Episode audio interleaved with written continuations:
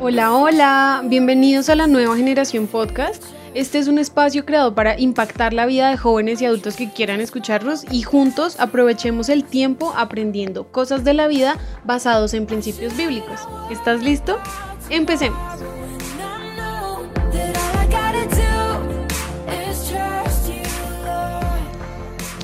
Bueno amigos, gracias por estar aquí, por querer apoyarnos escuchando este nuevo episodio. Espero que bendiga tu vida. Quiero que empecemos de una vez con nuestro tema del día. Eh, hoy quiero que nos adentremos un poco más en los pensamientos. Hemos escuchado predicaciones y enseñanzas acerca de los pensamientos y siempre nos enseñan que debemos tener cuidado con nuestros pensamientos, debemos someter todo pensamiento a la obediencia a Cristo. Y es algo hermoso, es algo muy válido y creo que es algo con lo que hemos crecido como hijos de Dios y que tenemos presente y lo sabemos ya en memoria. Entonces, el tipo de enseñanza que tenemos en nuestra mente cuando digo pensamientos es eso, cuidar lo que piensas, huir de la tentación, que cuando llega algún pensamiento a nuestra mente que nos pueda llevar a pecar, sea cual sea tu punto débil, entre comillas, pues debemos como someterlo a la obediencia a Cristo y eso más que todo es lo que pensamos cuando digo pensamientos, ¿verdad? O bueno, a mí me pasa eso. Yo quiero que hoy hablemos em, sobre la autoimagen, la autoimagen que tenemos de nosotros mismos. Eso sonó redundante, pero bueno, de la autoimagen. Y bueno, ustedes dirán, ¿y eso qué tiene que ver con los pensamientos? Pues amigos, les digo que tiene todo que ver porque pues el primer lugar por donde pasa todo lo que somos y percibimos de nosotros mismos es en nuestra mente, así que eso cuenta como pensamiento también, ¿cierto? Bueno, hace unas semanas hablábamos sobre el amor y hablábamos de que la palabra de Dios nos dice que debemos amar a los demás con el mismo amor con que nos amamos a nosotros mismos.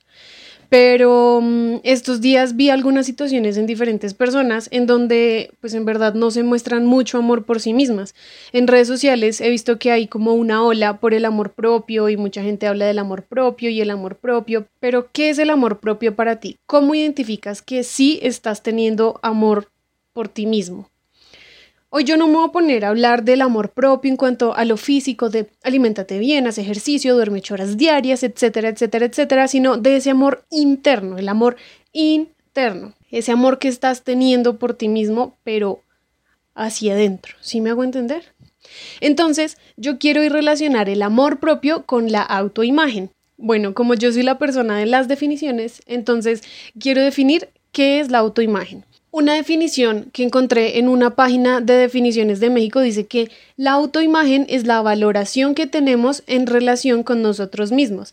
No se trata de una valoración basada en el aspecto visual de nuestro cuerpo, sino que es una estimación global sobre quiénes somos desde nuestro propio punto de vista. Entonces, resumiendo la definición, es la percepción que tienes de ti mismo.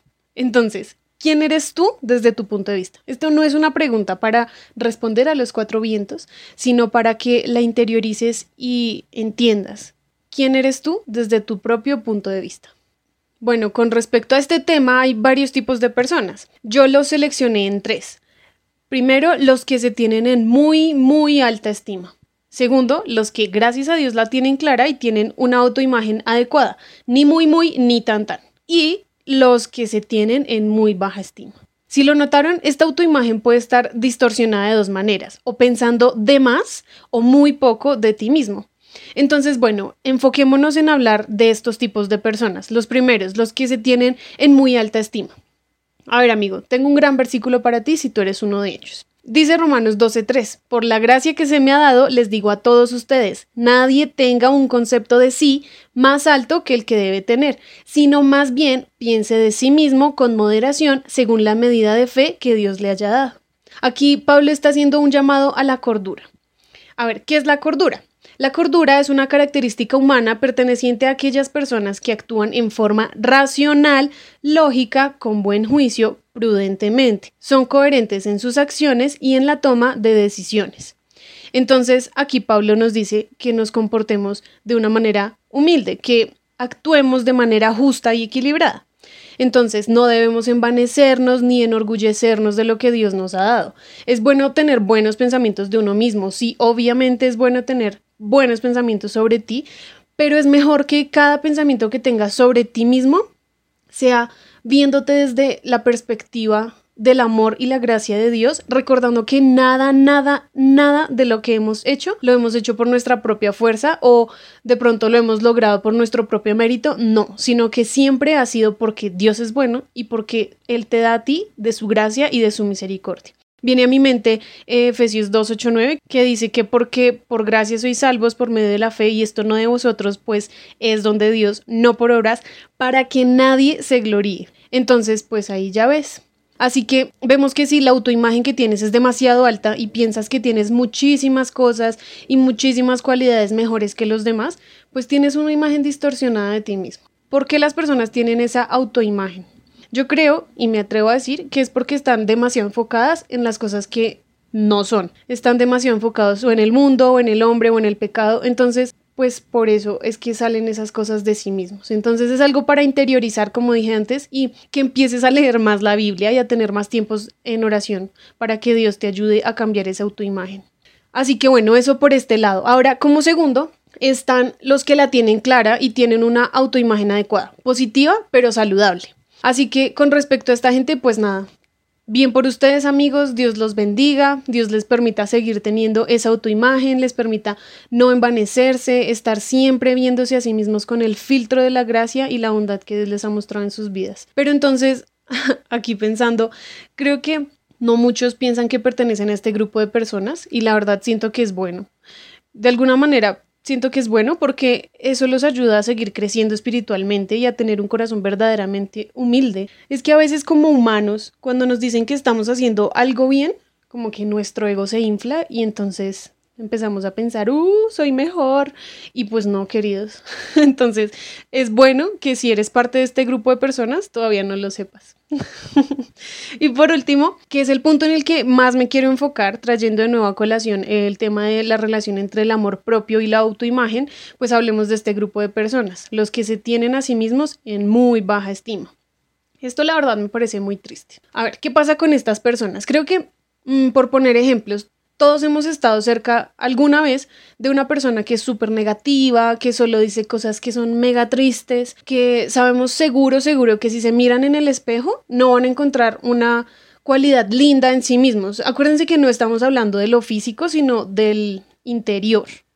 Entonces, pues sí, gente que de pronto si algo no sale como ellos esperan, empiezan, no, es que yo no sirvo para esto, es que yo no soy capaz, es que yo soy muy bruto, en fin, un montón de cosas terribles que lo único que hacen es destruir. Esto de la autoimagen y el amor propio lo relaciono porque si tú eres una persona que tiene su autoimagen construida en yo no puedo lograr esto, no, esto es demasiado para mí, yo no merezco recibir esto o lo otro, yo no puedo hacer tal cosa, ojalá pudiera hacer lo que tal persona hace, ay, qué envidia que yo nunca voy a poder ser así, o tener esto, o hablar de cierta manera, o en fin, pues estás primero mostrando cero amor por ti mismo y segundo, estás teniendo una muy, muy mala actitud para enfrentar la vida.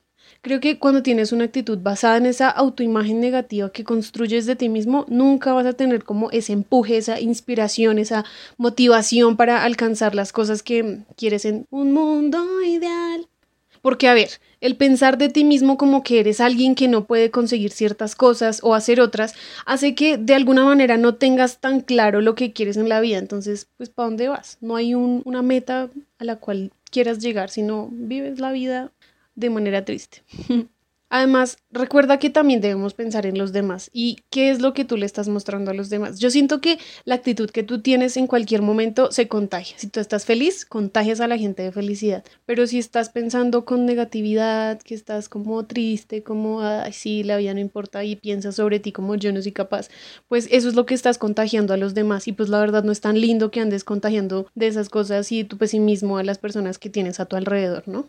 De pronto, a ver, aquí estoy siendo como un poco extrema con los ejemplos que estoy poniendo, pero puede que haya una persona así que esté escuchando esto, o que en algún momento haya usado este tipo de palabras para sí mismo, o de pronto seas tú y ni te hayas dado cuenta de que tienes una imagen de ti mismo negativa y pues amigo, empieza a mirar tu interior. Pero con esto a lo que quiero llegar es que veamos que con una autoimagen negativa que no es saludable, estás cometiendo varios errores. Y uno de esos es que estás minimizando primero el sacrificio que Dios hizo por ti. Porque es necesario que entendamos que todos somos demasiado valiosos, primero para Dios, Tú vales la sangre de Cristo derramada en la cruz, dice Juan 3:16, que es un versículo que todos no sabemos de memoria, porque de tal manera amó Dios al mundo que ha dado a su Hijo unigénito para que todo aquel que en él crea no se pierda, mas tenga vida eterna. Dios te ama, así que empezando por esto, creo que esto es lo más importante. El ser un hijo de Dios ya te hace demasiado, demasiado valioso para el reino de los cielos y te llena de todas las facultades necesarias para ser valioso en la tierra. Ahora, puede haber personas que me digan, ay, es que yo hice tantas cosas tan malas en el pasado, en el pasado fui una persona tan desagradable, etcétera, etcétera, etcétera. Yo no merezco nada en la vida, yo amo a Dios, pero yo no merezco nada. Yo nunca podré ser santo, no soy lo suficientemente bueno. Pues amigo, pasado primero no es donde debemos enfocarnos para guiar nuestra vida y no deberíamos formar nuestra autoimagen desde ahí. Y es que también hay gente que anda con un velo de falsa humildad para pensar sobre sí mismos. Por eso no es humildad, eso es pensar lo contrario a lo que Dios piensa de mí. Como hijos de Dios debemos pensar sobre nosotros mismos con humildad. La humildad es reconocer y aceptar la valoración justa que Dios hace de nuestras vidas. Y otra cosa, ser santo no es ser perfecto. Yo no sé por qué siempre tienen como esta mentalidad de, de que soy cristiano, entonces pues se cree santo, se cree santo, o sea, como si decir se cree santo es decir se cree perfecto, y es que la verdad nosotros ya somos santos, porque es que ser santo no es ser perfecto, ser santo es que eres apartado para Dios, eres parte de su pueblo escogido, entonces porfa ya dejen de primero tener esa mentalidad como de si tú eres cristiano, te crees santo y entonces por eso te crees perfecto. No, no, no, no, no, eso no tiene nada que ver. Entonces, porfa, deja de cargar tu mente con que no puedes lograr ser santo porque ya eres santo. En el momento que pongo mi fe en Jesús, me convierto en santo. El punto es que si soy santo, Dios me ve como perfecto, Él me ve como suficiente. Entonces, queridos, para todos los que son conscientes de que necesitan mejorar su autoimagen, que de pronto la tienen en muy alta estima o de pronto que la tienen en muy baja estima, Em, pues nada, felicitaciones porque han sido conscientes. Como dicen siempre, el primer paso es reconocerlo. lo que piensas de ti es algo que debes aprender a controlar. En la palabra de Dios vemos lo que Él dice que nosotros somos. Y si Él lo dice, pues no hay razón para hacer de menos todas esas cualidades que Él nos dice. Lograré tener una autoimagen saludable si sé quién soy en Cristo primero que todo. La gracia de Dios hoy nos hace lo que somos, no somos ni menos ni más. Por medio de Jesucristo hemos sido restaurados y somos nuevas criaturas. Acuérdense siempre de eso.